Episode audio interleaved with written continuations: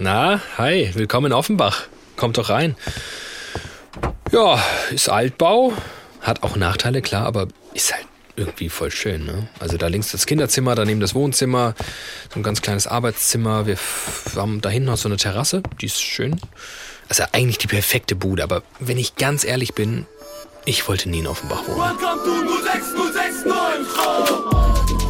Nix gegen Offenbach. Ja, 069, immerhin hat sie dieselbe Vorwahl wie Frankfurt. Aber wenn ich es mir aussuchen könnte, ich würde viel lieber in Frankfurt wohnen. Das Blöde ist, so richtig aussuchen kann ich es mir nicht, weil die Wohnung, die ich haben möchte, die kann ich mir in Frankfurt nicht leisten. Und klar, hier spricht ein Besserverdiener aus der Medienbubble. Das ist natürlich Heulen auf hohem Niveau. Aber das macht die Sache ja eher noch krasser, weil es geht ja nicht nur mir so. Die Mieten werden halt immer teurer und wenn dann die Hälfte des Gehalts für die Miete drauf geht, finde ich das wirklich schlimm. Ich auch. Das war übrigens Michael, den hört ihr später noch. Das Ding ist, das Problem ist seit Jahren irgendwie das gleiche. In den letzten zehn Jahren sind die Mieten in Frankfurt um 36 Prozent gestiegen. In Berlin haben sich die Preise für Angebotsmieten zwischen 2009 und 2019 verdoppelt. Seit Jahren werden die Mieten in den großen Städten immer nur teurer. Und das ist vor allem deshalb ein Problem, weil in Deutschland jede Menge Menschen davon betroffen sind. Ungefähr sechs von zehn Menschen in Deutschland wohnen zur Miete. In den großen Städten sogar noch mehr. Und was tun wir dagegen? Gegen den laut einer gerade vorgestellten Studie größten Wohnungsmangel seit über 20 Jahren? Ja, Mietpreisbremse, Immobilienkonzerne enteignen, beides recht umstritten. Das Einzige, auf das sich irgendwie alle einigen können, ist das hier. Bauen, bauen, bauen, das sind die drei wichtigsten Maßnahmen. Ich will Immos, ich will Immos, ich will Immos, ich will Immos, ich will Bauen, bauen, bauen. Alle Parteien, die aktuell im Bundestag sitzen, haben vor der Wahl versprochen, dass neue Wohnungen gebaut werden sollen. Die Ampelkoalition hat das Ziel ausgegeben, dass jedes Jahr 400.000 neue Wohnungen gebaut werden sollen. Davon 100.000 Sozialwohnungen. Die Opposition und viele Branchenkenner hatten das Wohnungsbauziel der Ampelkoalition schon länger als illusorisch kritisiert. Ja, und selbst die Bauministerin Clara Geiwitz hat dann gesagt, dass das ja eigentlich gar nicht hinhauen kann, weil durch die gestiegenen Zinsen und Energiekosten ist Bauen einfach unfassbar teuer geworden. Als Hindernisse bei der Belebung der Bauwirtschaft gelten auch der Fachkräftemangel und lange Genehmigungsverfahren der Behörden. Dieses ambitionierte Ziel von 400.000 neuen Wohnungen pro Jahr wird also verfehlt. Letztes Jahr waren es nur 280.000 Wohnungen. In diesem Jahr wären es wohl nur 250.000 Wohnungen. Davon recht kleiner Anteil Sozialwohnungen. Was aber, wenn das total egal ist? Nee, besser noch, wenn das sogar gut ist, weil wir gar nicht mehr bauen müssen.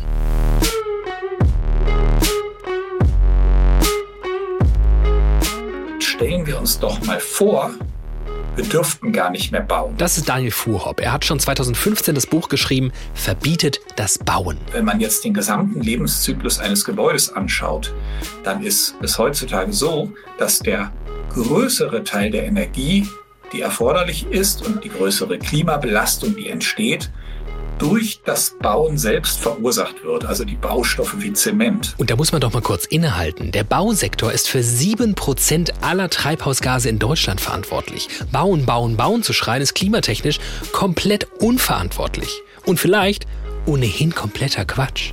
Daniel Fuhrhopp jedenfalls glaubt, dass wir den Wohnungsmangel viel besser in den Griff kriegen können, wenn wir uns die Gebäude anschauen, die schon da sind. Leerstehende Büros, zu große Einfamilienhäuser. Sowas. Wenn wir alle Möglichkeiten, die sich in dem Bereich bieten, nutzen, dann werden wir nicht mehr neu bauen müssen. Und das ist doch mal eine mutige Ansage. Und damit die perfekte These für unsere krawallige Podcast-Klitsche. Also, Helme auf, Schippe raus und ab an eine Maloche. Ich bin David Alf und das ist Studio Komplex. Jeder Mensch hat das Recht auf eine angemessene Unterbringung für sich und seine Familie. So steht es im Sozialpakt der Vereinten Nationen. Hey, na? Oh Gott, wer bist du denn? Hi, ich bin der Engel vom Bauwagenplatz. Ich wollte nur mal sagen, ich find's total super, dass du das mal sagst mit dem angemessenen Wohnen. Jeder hat das Recht auf Wohnen. Ach ja? Ach, ist, ist, ist das hier so eine Engelchen-Teufelchen-Nummer? Teufel, ich bitte dich. Ich bin bloß ein Realist mit gesundem Menschenverstand. Ah, okay. Und ich habe mal eine Frage. Ja? Hat auch jeder ein Recht auf zentrumsnahes Wohnen in der Großstadt? Höre ich da Ironie? Hm, Oder vielleicht das Recht auf 100 Quadratmeter Altbau in Kreuzberg mit goldenem Paternoster. Oh, ey, du nun wieder. Im Ernst, worüber reden wir hier?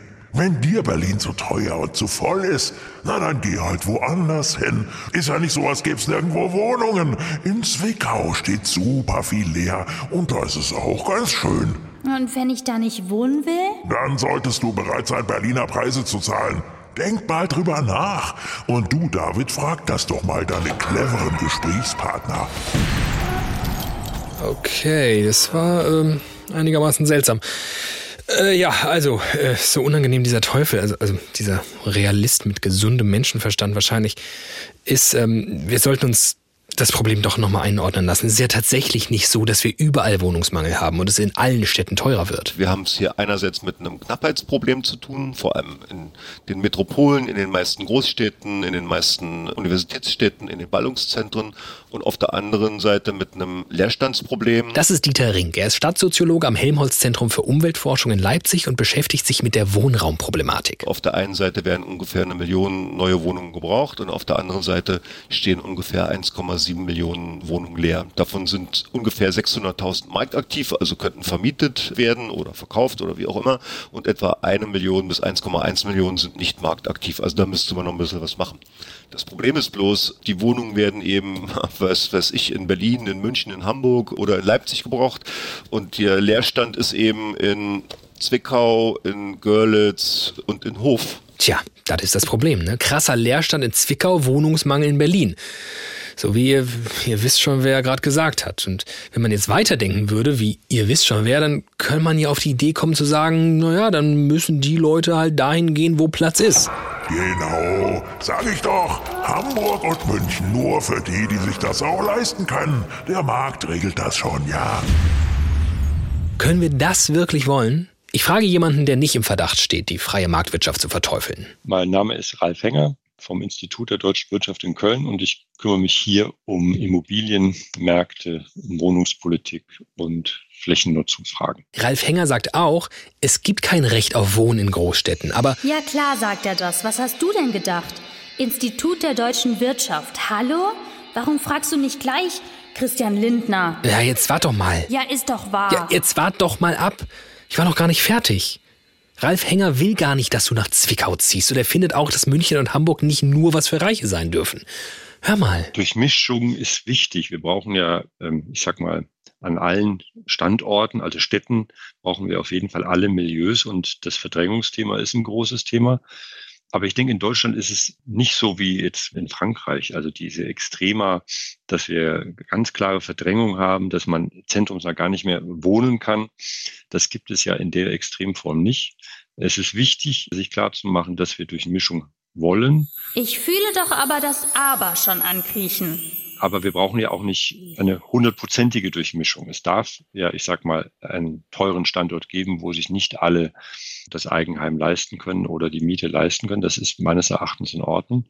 Und bei allem, wenn man dann darüber debattiert, wie man am besten das herstellen kann, dass eine möglichst breite Durchmischung auch erhalten bleibt, muss man sich auch immer klar machen, dass wir natürlich ähm, auch die Gruppe im Blick behalten müssen, die ja äh, dort leben, beziehungsweise die, auch die andere Gruppe, die zuziehen möchte. Nehmen wir mal, machen wir mal Kreuzberg. Also es gibt viele Menschen, die stehen quasi Schlange und suchen eine Wohnung in Kreuzberg. Ähm, und wenn ich die jetzt mit bestimmten Maßnahmen ausgrenze, dann kommen die nicht in diesen Markt hinein. Dann habe ich zwar die Menschen dort vor Ort das Milieu geschützt, aber ich habe es nicht geschafft, den Menschen, die eigentlich nach Kreuzberg ziehen wollen, ein Angebot zu machen. Und beides muss man ja austarieren und muss sich fragen, wie kann ich äh, das zusammenbringen? Wie schaffe ich es also quasi Zugang zu dem Markt zu ermöglichen und gleichzeitig Menschen vor Ort auch Sicherheit zu geben, dass sie nicht von heute auf morgen äh, die Stadt verlassen müssen. So, habe ich zu viel versprochen? Naja, er sagt ja schon, dass es auch teure Standorte geben darf. Aber muss es die denn wirklich geben? Ja, in einer perfekten Welt können sich natürlich alle alles leisten, wenn wir jetzt irgendwie vorankommen wollen. Müssen wir, glaube ich, akzeptieren, dass wir diese Welt nicht haben. Ich finde die Frage, die Ralf Henger am Ende gestellt hat, viel wichtiger. Wie schaffe ich es also, Zugang zu dem Markt zu ermöglichen und gleichzeitig Menschen vor Ort auch Sicherheit zu geben, dass sie nicht von heute auf morgen die Stadt verlassen müssen? Denn darum geht's ja am Ende. Bezahlbarer Wohnraum in der Stadt für alle, die dort leben wollen. Und einer hat eine Idee, wie wir davon mehr und das klimafreundlicher schaffen als bisher. Ja, mein Name ist Daniel Fuhrhaupt. Ich bin Wohnwendeökonom. Das heißt, dass ich mich als Wirtschaftswissenschaftler damit beschäftige, wie man Wohnraum besser nutzen kann. Ja, ich habe eine Streitschrift geschrieben, verbietet das Bauen. Ich habe aber auch einen ganz freundlichen Ratgeber geschrieben, einfach anders wohnen. Und gerade hat er sich in seiner Doktorarbeit mit unsichtbarem Wohnraum beschäftigt. Was das ist, das klären wir später. Erstmal verbietet das Bauen. Wir finden das natürlich geil, weil steile These und super Aufhänger für unsere Folge. Äh, meinen Sie das eigentlich ernst? Nun, der Titel war ja von Anfang an erstmal als Provokation gedacht, weil immer behauptet wird, bauen, bauen, bauen ist die Lösung für alle Probleme auf dem Wohnungsmarkt. Und das ist genauso platt, wie wenn man sagt, verbietet das Bauen. Ja, es ist total vereinfachend.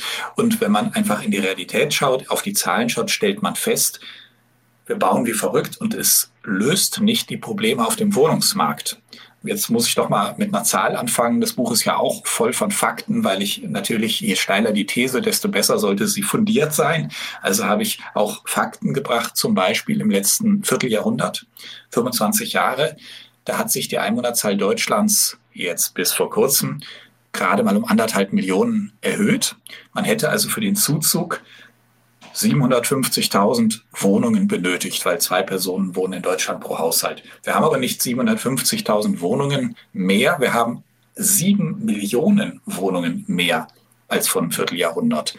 Oh, das heißt, wir haben nicht wegen des Zuzugs so viel Bedarf an Wohnraum, sondern weil anders gewohnt wird. Also weil mehr Menschen allein leben, weil es mehr Singles gibt, weil die Menschen älter werden. So. Und diese Fakten zeigen einfach, Neubau hilft nicht. Okay, kurze Ergänzung dazu, nur um die Zahlen komplett zu haben. Schätzungen des Statistischen Bundesamts gehen davon aus, dass im letzten Jahr nochmal sehr viele Menschen dazugekommen sind, nämlich 1,1 Millionen Menschen. Aber ja, auch die scheinen nicht der Hauptgrund für den Bedarf zu sein. Es ist offenbar die Veränderung des Wohnens. Wie soll man also damit umgehen? Stellen wir uns doch mal vor, wir dürften gar nicht mehr bauen. Also verbietet das Bauen als so ein Gedankenmodell. Und wenn wir uns das vorstellen, man dürfte nicht bauen, dann können wir uns mal gründlich mit den Ursachen und mit möglichen Lösungen für den Wohnungsmangel beschäftigen. Insofern stehe ich absolut dazu, dass wir wirklich uns da reinversetzen müssen, voll und ganz auf die Frage einlassen müssen, was sind andere Lösungen als Neubau? Wir haben ja auch noch eine Klimakrise und auch die verbietet uns, dass wir ausschließlich im Neubau die Lösung suchen. Weil Neubauen dem Klima schadet. Wie sehr, das hat Daniel Fuhrhaupt ausgerechnet. Einerseits wissen wir ja, okay, wir haben enorme Fortschritte erzielt. Neubauten sind sehr energieeffizient, sehr sparsam. Das ist fantastisch. Aber wenn man jetzt den gesamten Lebenszyklus eines Gebäudes anschaut, dann ist es heutzutage so, dass der größere Teil der Energie die erforderlich ist und der größere, die größere Klimabelastung, die entsteht, durch das Bauen selbst verursacht wird, also die Baustoffe wie Zement. Und das ist folgenreicher als dann die gesamten 50 plus x Jahre, in denen das Gebäude geheizt wird. Das heißt, dass es natürlich nicht falsch ist, über energieeffiziente Bauten zu sprechen. Das macht ja weiter Sinn. Aber wir müssen eben auch schauen, dass wir diese einmalige Klimabelastung, die durch das Bauen selbst entsteht, dass wir die senken, indem wir eben entweder anders bauen oder eben ohne Neubau auch Wohnraum schaffen. Okay, und wie schaffen wir den Wohnraum, den wir brauchen, ohne neu zu bauen? Höchste Zeit, uns das mal anzuschauen, wie das eigentlich gehen soll. Nee, höchstens Zeit für eine kalte Dusche. Es kann doch nicht sein, dass Herr Fuhrhopp hier erzählt, Bauern verbieten und alle sagen, wie geil. Da muss doch jemand dagegenhalten. Ja, es hält ja auch jemand dagegen. Warum seid ihr so ungeduldig?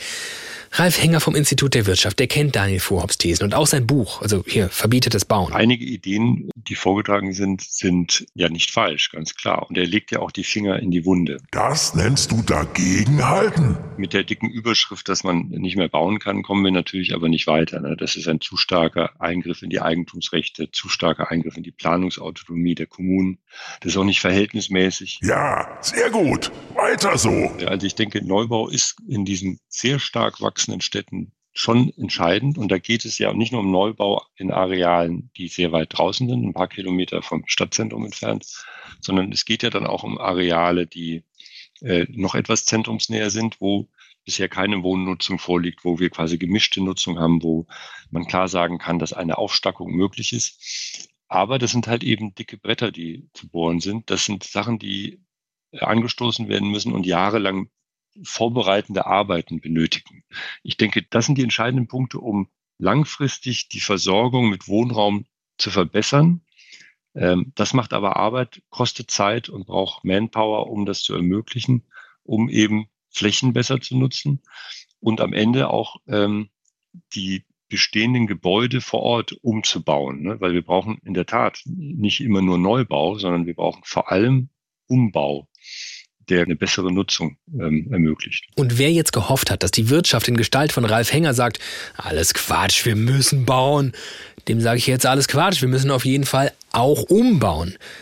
Aber wir waren ja eigentlich schon weiter und wollten gar nicht mehr neu bauen. Daniel Fuhrhoff hat das gesagt. Und er sagt auch, wie das gehen könnte. Nun, ich müsste jetzt sehr weit ausholen, um jede einzelne Teillösung zu schildern, die es in dem Bereich gibt. Ja, aber es gibt durchaus zum Beispiel Abschätzungen, dass mit dem Aufstocken von Gebäuden wir anderthalb bis zwei Millionen äh, Wohnungen noch schaffen könnten in Deutschland. Also gigantische Mengen, die ein Vielfaches dessen sind, was wir sonst vorhaben. Und auch im Bereich Umnutzung von Büros in Wohnungen jetzt nach, äh, äh naja, auch nach Corona und so weiter werden ja, ist Homeoffice stärker. Also wir haben riesige Flächenpotenziale.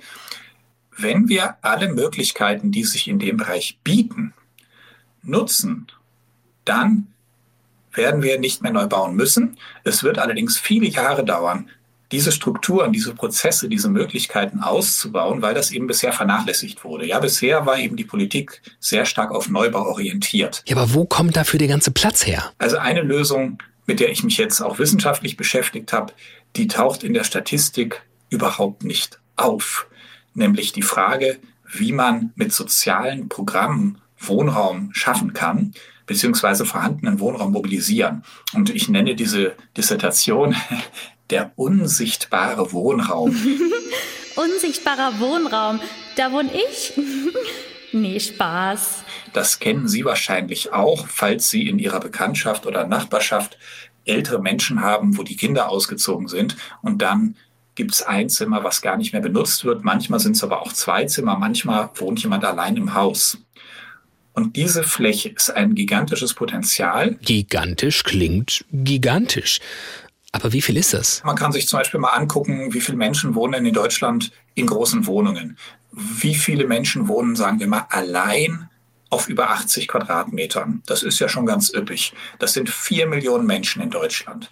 Oder zu zweit auf über 100 Quadratmetern. Das sind nochmal fast fünf Millionen Menschen in Deutschland. Das heißt, diese großen Wohnungen, das sind schon neun Millionen, in denen wir ein oder zwei oder drei Personen unterbringen könnten.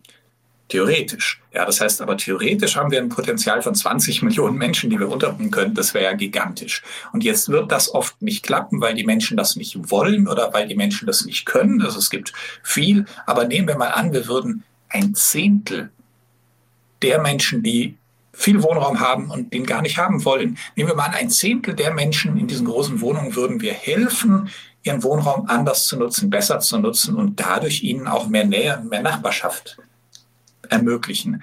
Dann hätten wir schon auf Jahre hinaus äh, genug getan und genug Wohnraum geschaffen. Theoretisch, theoretisch. Wieso? Ich finde das so praktisch. Wenn in deine zu große Wohnung Leute einziehen, dann bist du nicht alleine. Und die helfen auch irgendwann mal beim Putzen. Ich find's einfach nur cool. Cool. Das heißt auf Deutsch komplett unrealistisch. Sag mir, wo das funktioniert. Sag es mir bitte. Und sag nicht in Offenbach. Okay. Ja, also wenn es in Offenbach funktioniert, funktioniert es auch überall sonst. Aber Ich will mich da jetzt gar nicht einmischen. Also ich habe sehr viele erfolgreiche Programme mir angeschaut in sehr vielen verschiedenen Städten Deutschlands und auch in den Nachbarländern, so dass ich davon ausgehe, man muss gar nicht Menschen zu irgendwas bringen, sondern es gibt den Wunsch vieler Menschen, irgendwie anders mit ihrem Wohnraum umzugehen, weil ich sage jetzt mal allein im Haus, äh, allein auf 150, 200 Quadratmetern, da ist nicht jeder glücklich mit, sondern da gibt es bei vielen durchaus ein Interesse, das irgendwie anders zu machen. Und wir brauchen äh, für diese Menschen einfach nur die Angebote, die sie dann ergreifen können. Und da wir nicht genau wissen, welches der verschiedenen Angebote für sie passt, brauchen wir halt auch verschiedene Angebote. Menschen, die nicht glücklich sind, weil sie in zu großen Wohnungen oder Häusern hocken, brauchen Angebote. Äh, welche? Vielleicht Angebote von einem guten Makler für eine schicke kleine Eigentumswohnung. Lass mal den Herrn Fuhrhopp erzählen. Der denkt ein bisschen weiter. Also das Ergebnis meiner jahrelangen Beschäftigung mit dem Thema und auch meiner Dissertation ist, dass wir durch soziale Programme etwa 100.000 Wohnungen im Jahr schaffen können, also aus dem unsichtbaren Wohnraum heraus. Das ist dann immerhin ein bisschen mehr als ein Drittel des bisherigen Neubaus, also eine enorme Summe. Und natürlich ist das im Detail kompliziert, so wie Neubau auch im Detail kompliziert ist. Darum bringe ich es mal auf den Punkt. Also als erstes würde ich Folgendes vorschlagen. Wir gründen zwei unabhängige Netzwerke. Das eine vermittelt diese sogenannten Untermieter, also das Zusammenwohnen der Generationen, jung und alt, ja, dass junge Leute eben bei Älteren wohnen und äh, dort im täglichen Leben man eben äh, so eine Art äh, Ersatzfamilie gründet und äh, die jungen Leute ein bisschen helfen. Das funktioniert für sich. Und das zweite Netzwerk ist eins, wo Eigentümer unterstützt werden, die sich nicht mehr trauen zu vermieten, die mal schlechte Erfahrungen gemacht haben mit Mietnomaden. Und denen gibt man Mietgarantien, deren Mietverhältnis begleitet man durch Sozialarbeiter und man gibt noch einen kleinen Zuschuss und dann trauen die sich wieder zu vermieten. Und auch das funktioniert wunderbar. Das sieht man im, äh, am Beispiel von Karlsruhe. Und diese beiden Netzwerke haben jeder für sich das Potenzial von 15.000 Wohnungen, die in Deutschland nicht neu gebaut werden müssten, sondern die schon da sind, die man nur neu nutzt und gemeinsam mit anderen Mitteln und Möglichkeiten, die ich jetzt in der Kürze der Zeit nicht auch noch alle ausführe, komme ich dazu, dass wir auf ähnliche Weise insgesamt 100.000 Wohnungen einfach nur wieder nutzbar machen, wieder beleben und mobilisieren. Und gleichzeitig können wir natürlich durch, ich sag mal, mehr umbauen, klassischer Umbau, Leerstand beseitigen, äh, Häuser aufstocken. Da können wir auch den Rest des gewünschten Wohnraums umwelt- und flächenfreundlicher herstellen. 100.000 Wohnungen, so viele wie Cottbus Einwohner hat. Ja, da haben wir's. Unsichtbaren Wohnraum sichtbar machen und nutzbar. Dazu Nachverdichtung, Parkplätze und Supermärkte überbauen, Leerstand weg. Adieu Neubau. Danke Daniel. Das war eine kurze Folge. Oh, Leute, die freiwillig auf Platz verzichten, träumen weiter. Oh ja, bitte, träumt alle weiter. Wir müssen weiter träumen. Ich träume davon, dass wir alle nicht so viel Platz brauchen, wie wir schön zusammenrücken. Lächerlich. Äh, darf ich euch mal kurz unterbrechen? Ja, klar. Zusammenrücken ist nämlich ein gutes Stichwort. Ich würde gerne mal Sandra und Michael dazu holen. Ja, auf jeden Fall. Michael habt ihr nämlich ganz am Anfang schon mal kurz gehört. Die Mieten werden halt immer teurer und wenn dann die Hälfte des Gehalts für die Miete drauf geht, finde ich das wirklich schlimm. Michael und Sandra haben, genau wie ich, wenig Bock auf die Mieten in Deutschland. Aber anders als ich sind sie nicht einfach in den nächstbesten Nachbarort gezogen, wo es irgendwie ein bisschen billiger ist, sondern sie haben sich wohnlich ja, komplett anders aufgestellt. Vier Kilometer vom Meer entfernt in Lagos, einer Stadt an der Algarve in Portugal. Also wir haben äh, einen halben Hektar eigenes Grundstück. Und das haben wir erstmal angefangen, komplett ja, neu zu bepflanzen mit ganz vielen Fruchtbäumen. Dann haben wir uns zeitgleich, also alles ist so zeitgleich entstanden, haben wir unser Tiny House selbst gebaut. Also Michael und ich und unsere Tochter und Michaels Mama hat auch ein bisschen noch mitgeholfen. Genau, wir haben praktisch uns ein schönes Fleckchen Erde gesucht und haben geschaut, wo am besten so ein Tiny House auf diesem Stück Land stehen könnte, haben es passend nach Südwesten ausgerichtet und ja, haben dann sozusagen drauf losgebaut. Wie viel Platz habt ihr denn da? 25 Quadratmeter Wohnfläche. Genau, das ist praktisch wie in so eine Containerbauweise, 10 Meter lang und 2,50 Meter breit. Und das haben wir so aufgeteilt, dass wir ein Kinderzimmer drin haben, ein Badezimmer und eine Küche mit Schlafzimmer verbunden zusammen. Genau, und Arbeitsbereich Ja. auch. Also Schlafen, Arbeitsbereich und Küche, das ist halt alles offen gestaltet. Genau. Und das Wohnzimmer ist praktisch unsere Terrasse. Genau. Oh, das klingt echt super schön. Hippies, wenn du mich fragst. Ja, äh, Sandra und Michael hatten verschiedene Gründe fürs Auswandern. Einmal die Wohnsituation in Deutschland, die war nicht optimal, die Begeisterung aber auch für Portugal. Wir waren hier einmal im Urlaub und es hat uns total äh, fasziniert. Also die Natur hier, die Weite, äh, die Leute, die, die Strände, egal ob die, die Algarve oder die Westküste. Es war, also es ist irgendwie für jeden was dabei und wir waren hier total verliebt. Außerdem hatten die beiden auch wirklich den ausdrücklichen Wunsch, sich zu verkleinern. Ich mag total das nachhaltige, minimalistische, nicht so viel besitzen und das passt dann halt richtig gut zusammen. Also ja, da konnten wir uns dann austoben. Austoben zu viert auf 25 Quadratmetern. Ich krieg beim Gedanken schon äh, Beklemmungen. Aber ob wir vielleicht tatsächlich so ein Ideechen zu viel Platz einnehmen und auch deshalb zu wenig Platz für alle da ist, ich glaube, die Frage sollten wir schon mal stellen. Ich hatte tatsächlich vor ein paar Wochen mal gelesen, dass sogar so 40 Quadratmeter pro Person das ideale Wohnen ist. Ich weiß nicht mehr, wo ich es gelesen oder gesehen hatte. Ich war total schockiert, weil ich dachte mir nur so, Gott, nee, wir jetzt auf unseren 25 Quadratmeter. Ich weiß ja, unsere Wohnung war, ich glaube, 80, wo wir dann zu vier drin gewohnt haben, was auch, was total ausreichend war. Also auch jetzt das Ganze sauber halten und so. Nee, ich will nicht mehr haben. Also ich war schockiert. Also ich glaube schon, so jedes Kind hat das eigene Zimmer, dann hat die Mutti noch irgendwie ihren Hobbyraum, der Papa und dann du hast eine Garage, einen Dachboden, einen Keller, also es ist voll bis oben hin und doch fühlen sich die Leute eingeengt und haben keinen Platz. Ja, es liegt ja in der Natur des Menschen, einen leeren Raum zu füllen. Und desto mehr leeren Raum man hat, desto mehr wird er auch gefüllt. Ne? Ja, und offenbar hatten wir halt zu lange zu viel leeren Raum und haben uns dann richtig breit gemacht. Die Wohnfläche pro Kopf steigt eigentlich seit Gründung der Bundesrepublik an. Wir liegen jetzt bei 47 Quadratmetern pro Kopf und das ist eine sehr, sehr hohe Zahl. Das sagt Ralf Henger vom Institut der deutschen Wirtschaft. Und die meisten wollen halt auf diesen Platz aber nicht verzichten. Das ist das Beispiel mit dem Einfamilienhaus. Äh, wenn die Kinder ausgezogen sind, dann braucht man das eigentlich nicht mehr. Aber man bleibt dort drin leben. Und das ist ein großes Problem, so dass wir dann auf zu großen Fuß insgesamt leben. Andere Länder machen das auch anders. Äh, dort sind Umzüge eher normal und es ist eher so ein typisch deutsches Thema, dass man sagt, in meinen 30er, 40er Jahren baue ich ein Einfamilienhaus, idealerweise freistehend, idealerweise mit einem großen Garten darum. Und dort bleibe ich dann leben bis zum Ende. Das ist so dieses typische Bild, der Traum vom Eigenheim. Und ich denke, da müssen wir auch ein bisschen weg von kommen. Eine echte Enttäuschung. Jetzt will sogar der Mann vom Wirtschaftsinstitut uns das Eigenheim vermiesen.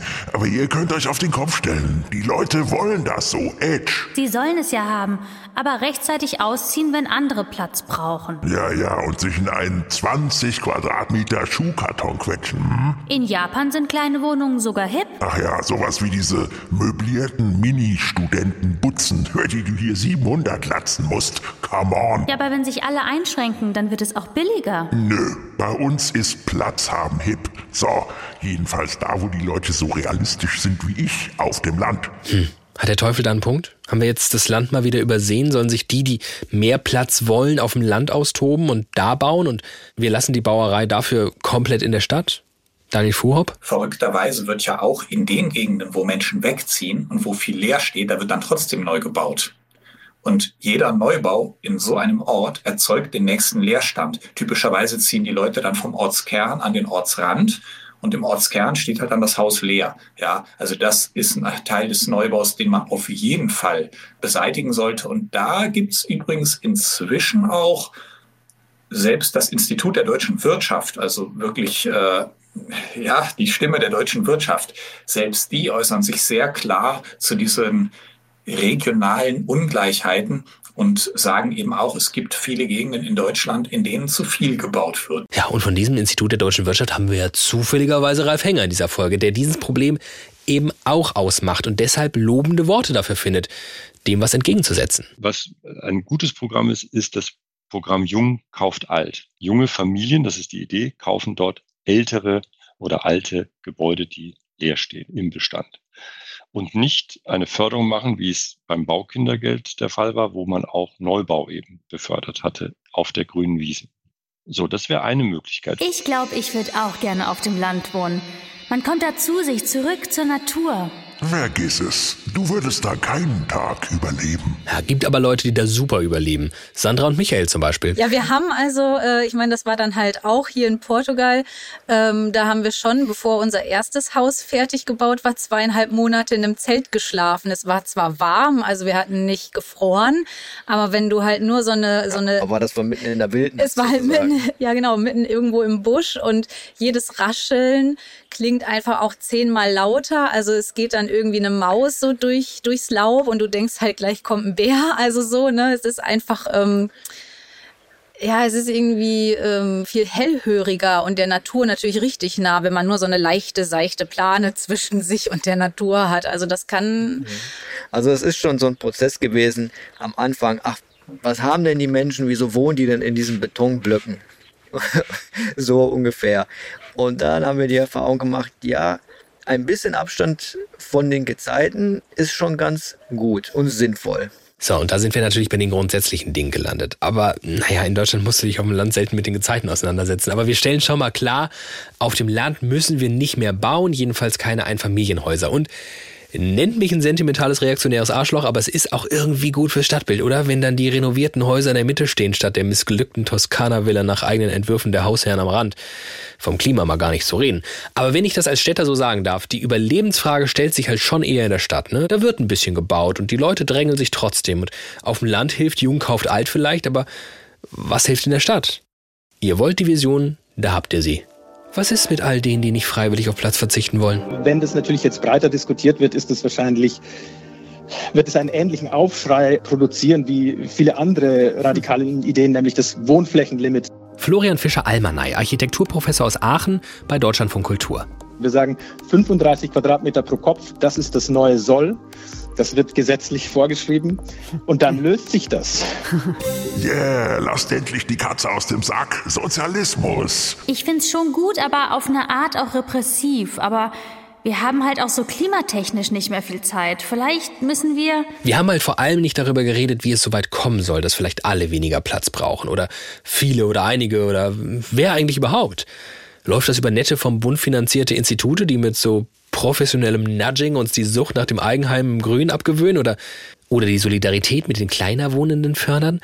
Hallo, ich habe hier ein schweres Klavier. Könnt ihr vielleicht 37 Quadratmeter Wohnfläche haben? Äh, nee, Grenze ist 35, sorry. Ja, aber ist das das, wo Daniel Fuhrhoff mit seiner Idee von verbietet das Bauen hin will? Obwohl ich ein Buch geschrieben habe mit dem Titel Verbietet das Bauen, bin ich trotzdem ein liberaler Mensch und ich äh, kenne zwar viele Vorschläge, ein Limit auf Wohnfläche pro Kopf äh, zu erheben oder einzuführen oder eine Steuer einzuführen, aber ich halte da nichts von.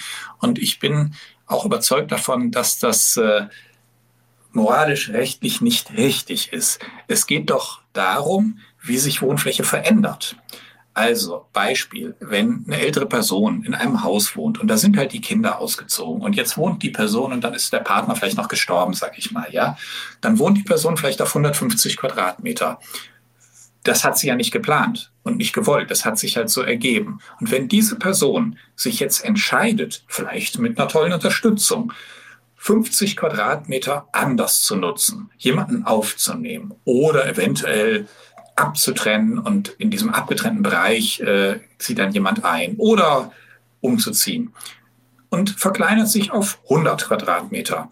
Ja, dann sind natürlich 100 Quadratmeter immer noch überdurchschnittlich und ziemlich viel, aber für diese einzelne Person ist das eine Riesenveränderung und die Person hat 50 Quadratmeter Wohnraum frei gemacht. Das verlangt nicht nach einer Bestrafung, sondern nach einer Belohnung. Ich vermute mittlerweile, dass Ralf Hänger das eigentlich genauso sieht. 35 Quadratmeter für jeden, per Gesetz? Solche Vorgaben halte ich eigentlich immer für falsch. Ähm, man kann sie natürlich für die Politik heranziehen, um Zielwerte äh, zu formulieren und auch der Politik klarzumachen, schaut her, wir sind jetzt bei 47 Quadratmeter pro Kopf, wir wollen darunter.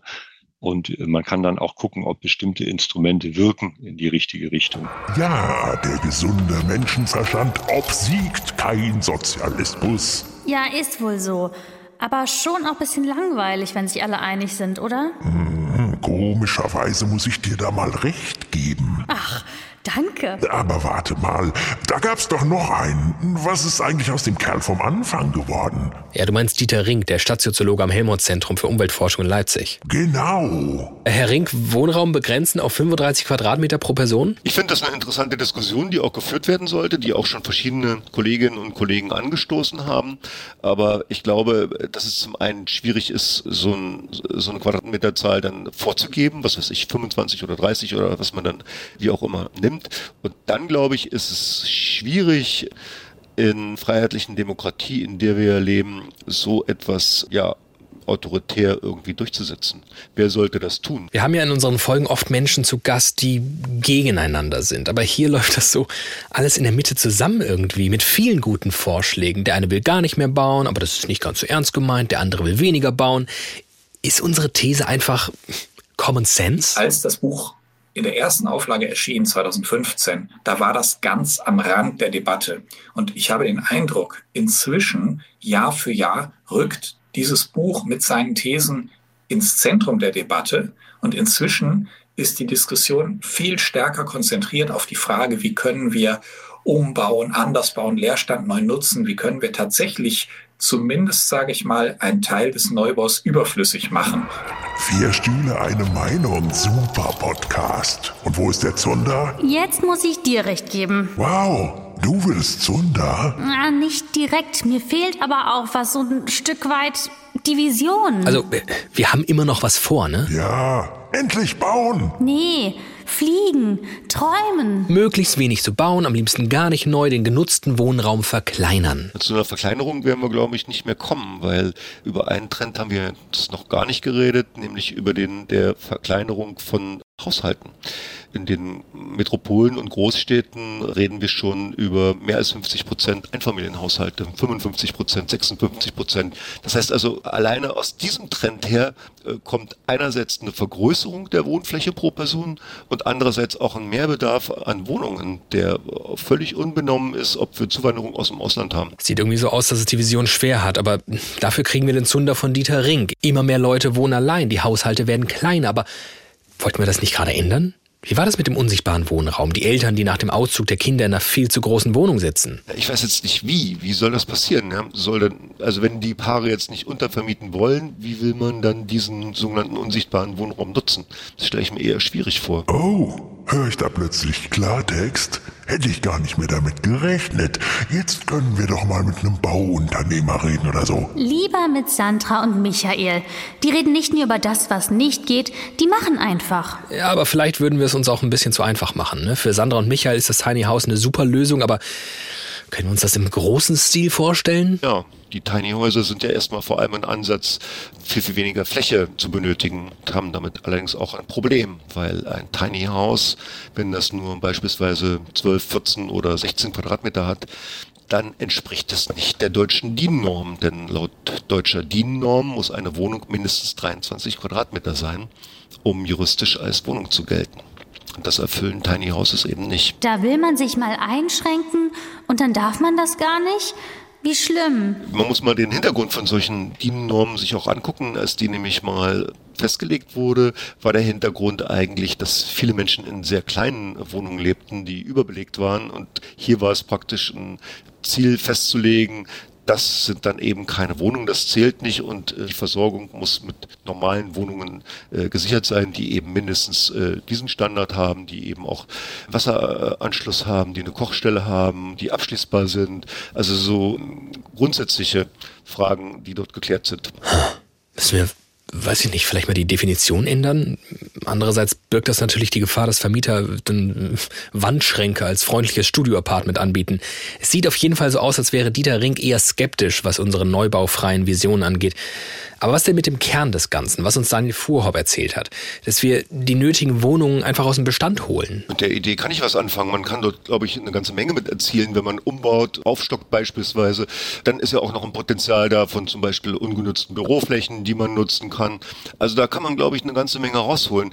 Ob das ausreicht, da bin ich jetzt überfragt. Ich gehe bloß davon aus, dass der Wohnflächenbedarf äh, und der Wohnungsbedarf in den letzten Jahren ja immer weiter gewachsen ist. Und zwar nicht nur durch Zuzug aus dem Ausland, wie beispielsweise im letzten Jahr, wo über 1,1 Millionen Menschen nach Deutschland gekommen sind, sondern allein auch durch Haushaltsverkleinerung. Also es leben ja immer mehr Singles in den Großstädten. Mehr als 50 Prozent in den Metropolen und Großstädten sind schon Ein-Personen-Haushalte. Dann haben wir noch die Wanderung vom Land in die Stadt. Ja, also das wächst, glaube ich, schneller, als das alles gebaut werden kann. Das muss man ganz klar sagen. Jetzt ist der auch schon wieder beim Ja, aber. Ärgert dich etwa, dass er nicht nur zum Niedermachen eingeladen ist?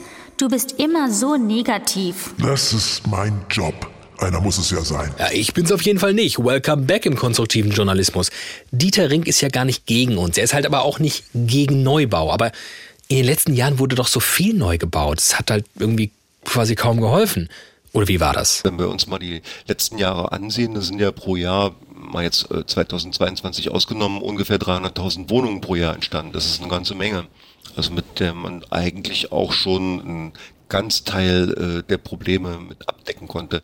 Man muss bloß natürlich sehen, dass ein Teil dieser Wohnungen eben nicht in den Großstädten und Ballungsräumen entstehen, sondern eben vielfach auch in kleineren Städten oder auf dem Land.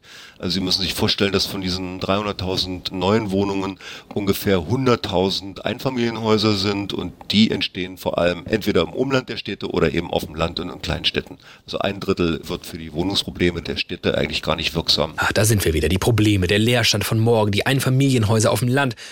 Da hilft hoffentlich Jung kauft alt, aber in der Stadt? Also, hä, jetzt doch bauen? Da gibt's doch gar keine Grundstücke und wenn sind sie unbezahlbar. Was ist denn, was denn gegen Umbau einzuwenden? Ja, das klingt wie eine einfache Lösung, ist es aber nicht. Ja. Da müssen ja auch die Genehmigungen eingeholt werden und, und, und. Also da ist äh, vieles dabei. Und dann, wie gesagt, das Problem von teuren Mieten ganz oben, beziehungsweise die Vermutung von mir, dass dort vor allem im Dachgeschoss dann große Lofts, äh, Eigentumswohnungen entstehen. Hätte ich euch gleich sagen können, umbauen, warum nicht? Aber dann will ich auch was Geiles, Teures haben. Penthouse Loft Maisonette. Also ich hätte lieber was Luftiges, Klimaschonendes, Zukunftsweisendes. Aber da bin ich wohl die Einzige. Da müsste man erstmal hergehen und dort versuchen, preiswerten Wohnraum reinzubauen. Das wäre eigentlich der Hauptansatz. Ich glaube, das kann man noch eher machen, wenn man beispielsweise Büroflächen umbaut. Und da ist durchaus ein Potenzial da. Ich habe jetzt nochmal im Vorfeld des Interviews nachgeguckt. Also laut BNB Paribas, das ist eine Immobilien- und Beratungsfirma gibt es in den acht größten deutschen Städten etwa 5,3 Millionen Quadratmeter Leerstand von Büroflächen. Wenn man das zum Beispiel in Wohnungen umbaut von, sagen wir mal, durchschnittlich 80 Quadratmetern, kann man alleine dadurch 66.000 Wohnungen bauen. Das ist eine ganze Menge. Und da haben wir es halt. Eigentlich hat keiner was gegen zukunftsweisendes Bauen, aber was uns Dieter Ring klar machen will, ist, das Problem mit den Wohnungen, der Mangel, um den es jetzt gerade geht, gegen den helfen jetzt gerade weder Penthouse Loft Maisonette noch alternative Wohnprojekte. Na, mein Hauptpunkt ist eigentlich, dass vor allem preiswerter Wohnraum geschaffen werden muss. Also wir beschäftigen uns jetzt gerade auch damit, in welchem Ausmaß eigentlich Sozialwohnungen entstehen müssen. Da äh, können Sie ja zum Beispiel im Koalitionsvertrag der Ampelregierung nachlesen, dass von den 400.000 Wohnungen, die pro Jahr neu gebaut werden sollen, sollen ungefähr 100.000 Sozialwohnungen sein, die also preisgünstig auf den Markt kommen oder eben für Bedürftige denn äh, da sind. Und das erreichen wir jetzt äh, gar nicht. Also in den letzten Jahren, äh, mal 22 ausgenommen, sind das pro Jahr ungefähr so um die 25.000 neue Sozialwohnungen gewesen. Da fallen ja viel mehr aus der Bindung heraus, als neu geschaffen werden. Und da muss vor allem der Bund viel mehr Geld in die Hand nehmen. Selbst das, was er jetzt schon aufgestockt hat, reicht dazu lange nicht aus. Dort muss vor allem was passieren und dort müssen auch Wohnungen neu gebaut werden, weil die Bedarfe einfach in den Großstädten und in den Metropolen da sind. Um Sozialwohnungen geht's, um die dauernd beschworenen, bezahlbaren Wohnungen für alle oder, oder halt nicht für alle, sondern für die Leute, die wenig Geld haben. Okay, ich find's total wichtig, aber bauen kann doch nicht die einzige Lösung sein, echt? Oh, warum nicht?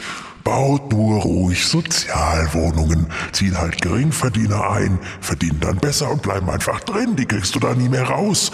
Und wir machen dann schon wieder die nächste und die übernächste Folge über Wohnungsbau. Ja, das mag sein. Da gibt's ja auch die sogenannte Fehlbelegung dann, also Menschen, die nach ein paar Jahren mehr verdienen, als sie eigentlich dürften für die Wohnung.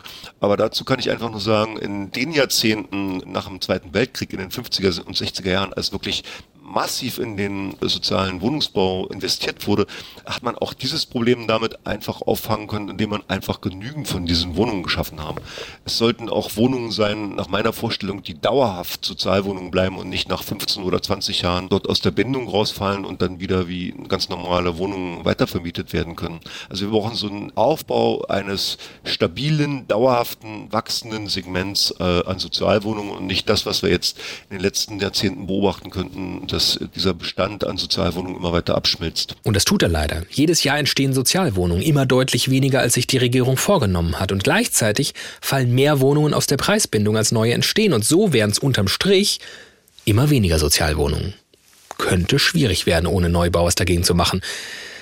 Und was ist mit unserem ungeheuren Platzbedarf? Müssen wir uns nicht mehr verkleinern? Ist das jetzt vom Tisch? Oder handelt es sich da um eine besonders dornige Chance? Also bloß weil es eine Notlage gibt, ist jetzt alles vergessen, was wir vorher über Platz sparen, kreativen Umbau und Klimaschutz gehört haben? Nein, ist es nicht. Das sind ja auch nicht irgendwelche luftigen Ideen. Es gibt ja auch handfeste Gründe, sich beim Wohnraum einzuschränken, sagt selbst das Institut der deutschen Wirtschaft. Also Ralf Henger sagt das. Also nehmen wir die Ballungsräume, dort rutschen ja auch viele zusammen, notgedrungen. Äh, die Städte sind viel stärker gewachsen, als die Anzahl an Wohnungen gestiegen sind.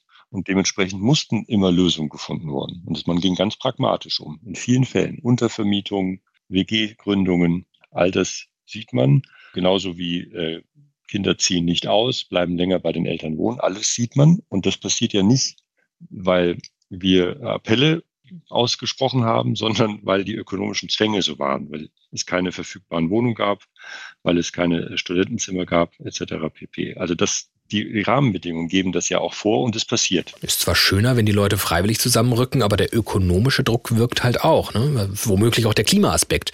Dieter Ring? Ich denke, dass man ansetzen müsste beim Energieverbrauch, nämlich bei der CO2-Besteuerung. Das heißt also, je höher der Energieverbrauch, je höher die Fläche ist, desto mehr müsste dort auch dann eine Abgabe geleistet werden. Man kann das nur mit wirtschaftlichem Zwang machen. Wirtschaftlicher Zwang? Ist das echt alles? Da haben wir jetzt mal ausnahmsweise die gleiche Frage. Alles ziemlich traurig hier in Deutschland. Ich kann Sandra und Michael gut verstehen. Traurig, ne? Wir sind irgendwie losgezogen, um den Stein der Weisen zu finden oder den heiligen Gral, der uns direkt in die Zukunft des gemeinsamen Wohnens ohne Neubau befördert und landen in einer Gegenwart, in der einfach ganz, ganz viele billige oder wenigstens bezahlbare Wohnungen gebraucht werden. Sag's schon. Wir müssen bauen, bauen, bauen. Nein, nein, nein. Es kann doch nicht sein, dass wir in 20 Jahren noch so wohnen wie heute. Was meint der Dieter Ring? Also in Deutschland glaube ich, dass sich das Wohnen in den nächsten 20 Jahren nicht grundsätzlich ändern wird, weil die allermeisten Wohnungen sind schon gebaut. In den nächsten 20 Jahren kommen natürlich nochmal einige Wohnungen dazu, aber ja, sagen wir mal, 85 bis 90 Prozent der Wohnungen sind schon da, in denen wir dann auch in 20 Jahren noch leben werden. Sicherlich werden dann mehr Wohnungen und Häuser äh, energetisch saniert sein. Beispielsweise der Neubau wird ganz anders aussehen. Der Trend in die Städte wird sicherlich auch anhalten, allen Unkenrufen zum äh, Trotz, dass jetzt also alle äh, aufs Land ziehen, weil da mehr Platz ist, weil da mehr Grün ist und jetzt eben Angst haben vor einer neuen Pandemie beispielsweise. Über die Wohnungsgrößen habe ich schon was gesagt. Vor allem die Wohnungsgrößen bei den Einfamilienhäusern werden, wenn dieser Trend weitergeht, äh, zunehmen. Bei den Mehrfamilienhäusern und bei den Mietwohnungen ist das eher nicht der Fall. Da ist die Begrenzung jetzt schon zum Teil da. In etlichen Großstädten habe ich gehört, dass in den letzten Jahren die Wohnungsgrößen bei Neubauten kleiner waren, eben wegen der hohen Preise. Und über die Verkleinerung der Haushalte habe ich auch schon was gesagt. Also dann werden wir in Großstädten sicherlich 60 Prozent und mehr, also fast zwei Drittel Ein-Personen-Haushalte haben. Also die Versingelung nimmt hier vermutlich weiter zu. Und die, die es haben, bauen immer größer und die, die es nicht haben, kriegen immer kleiner. Hätte ich euch am Anfang schon sagen können. Also das kann nicht das letzte Wort sein. Ist es ja auch nicht. Es gibt in der Stadt auch den Druck, sparsamer mit dem Raum umzugehen, auf die Dauer. Aber es gibt aktuell enormen Druck, schnell neue bezahlbare Wohnungen zu beschaffen. Hunderttausende. Und wenn wir auf Neubau völlig verzichten, dann müssten Umwandlung von Büros, Aufstocken, Neuaufteilen von großen Wohnungen, all die guten Ideen unserer Gäste, die müssten diesen ganzen Karren allein aus dem Dreck ziehen. Jedes Jahr immer wieder. Und das würden sie wahrscheinlich nicht schaffen. Vielleicht nicht, aber damit sind sie doch nicht einfach vom Tisch. Nö, vermietet, baut zurück, wenn ihr alleine in zu großen Wohnungen sitzt, gründet Netzwerke, die Leute sowas leichter machen, fördert kreative Nachverdichtung, sucht euch Lücken, füllt sie mit kreativen gemeinschaftlichen Wohnprojekten und wenn ihr schon baut, dann vielleicht möglichst tiny und klimaschonend. Aber findet euch halt damit ab, dass ihr damit noch nicht Teil einer Massenbewegung seid und nicht unbedingt der Mainstream der Zukunft. Und wem das nicht passt, der kann ja nach drüben gehen. Drüben? Wo soll das sein? Naja, woanders. Ja, wem die Aussichten in Deutschland zu trist sind, der oder die kann natürlich auswandern. Oder zeitweise auswandern. Ja, aber man muss dazu sagen, natürlich ist es einfacher in einem kleineren Häuschen hier zu leben, wo die klimatischen Bedingungen etwas milder sind. Ne? Ja. Also in Deutschland auf 25 Quadratmeter ohne Terrasse, die man das ganze Jahr nutzen kann und mit zwei Monate Dauerregen zum Beispiel, das ist eine wirklich eine größere Herausforderung als hier noch. Das muss man wirklich dazu sagen. Tja, das muss man wohl sagen. Und man muss auch irgendwie sagen, ich bin inzwischen doch etwas nachdenklicher als zu Beginn der Folge. Daniel Vorhaupt, dessen These wir uns ja in der Folge so ein bisschen ausgeborgt haben, sagt, es geht auch ohne Bauen. Und er hat viele gute Ideen, was man stattdessen machen könnte. Und ich finde die alle super. Und ich finde es auch sinnvoll, dass wir nicht davon ausgehen, bauen, bauen, bauen. Das wird schon richten. Allein mit Blick aufs Klima. Aber glaube ich daran, dass diese guten Ideen das akute Problem in naher Zukunft lösen werden? Irgendwie nicht. Was ich schon glaube, dass indem diese Vision eines neuen Wohns in der Zukunft in unseren Köpfen landen, irgendwann eine Veränderung einsetzt. Weil eine Sache total klar geworden ist. Wie wir wohnen, muss sich ändern. Also, das sehe ich auch so. Und ich fand das jetzt sehr ermutigend. So viele schöne Ideen drin. Und ich, äh, ich brate mir jetzt mal ein großes Steak in meiner viel zu großen Wohnung im Untergeschoss.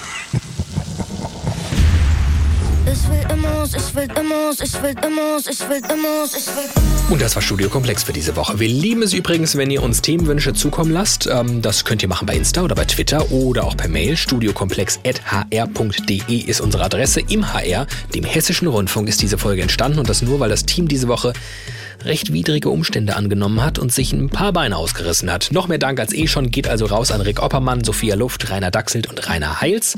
Ich bin David Alf und sage bis nächste Woche.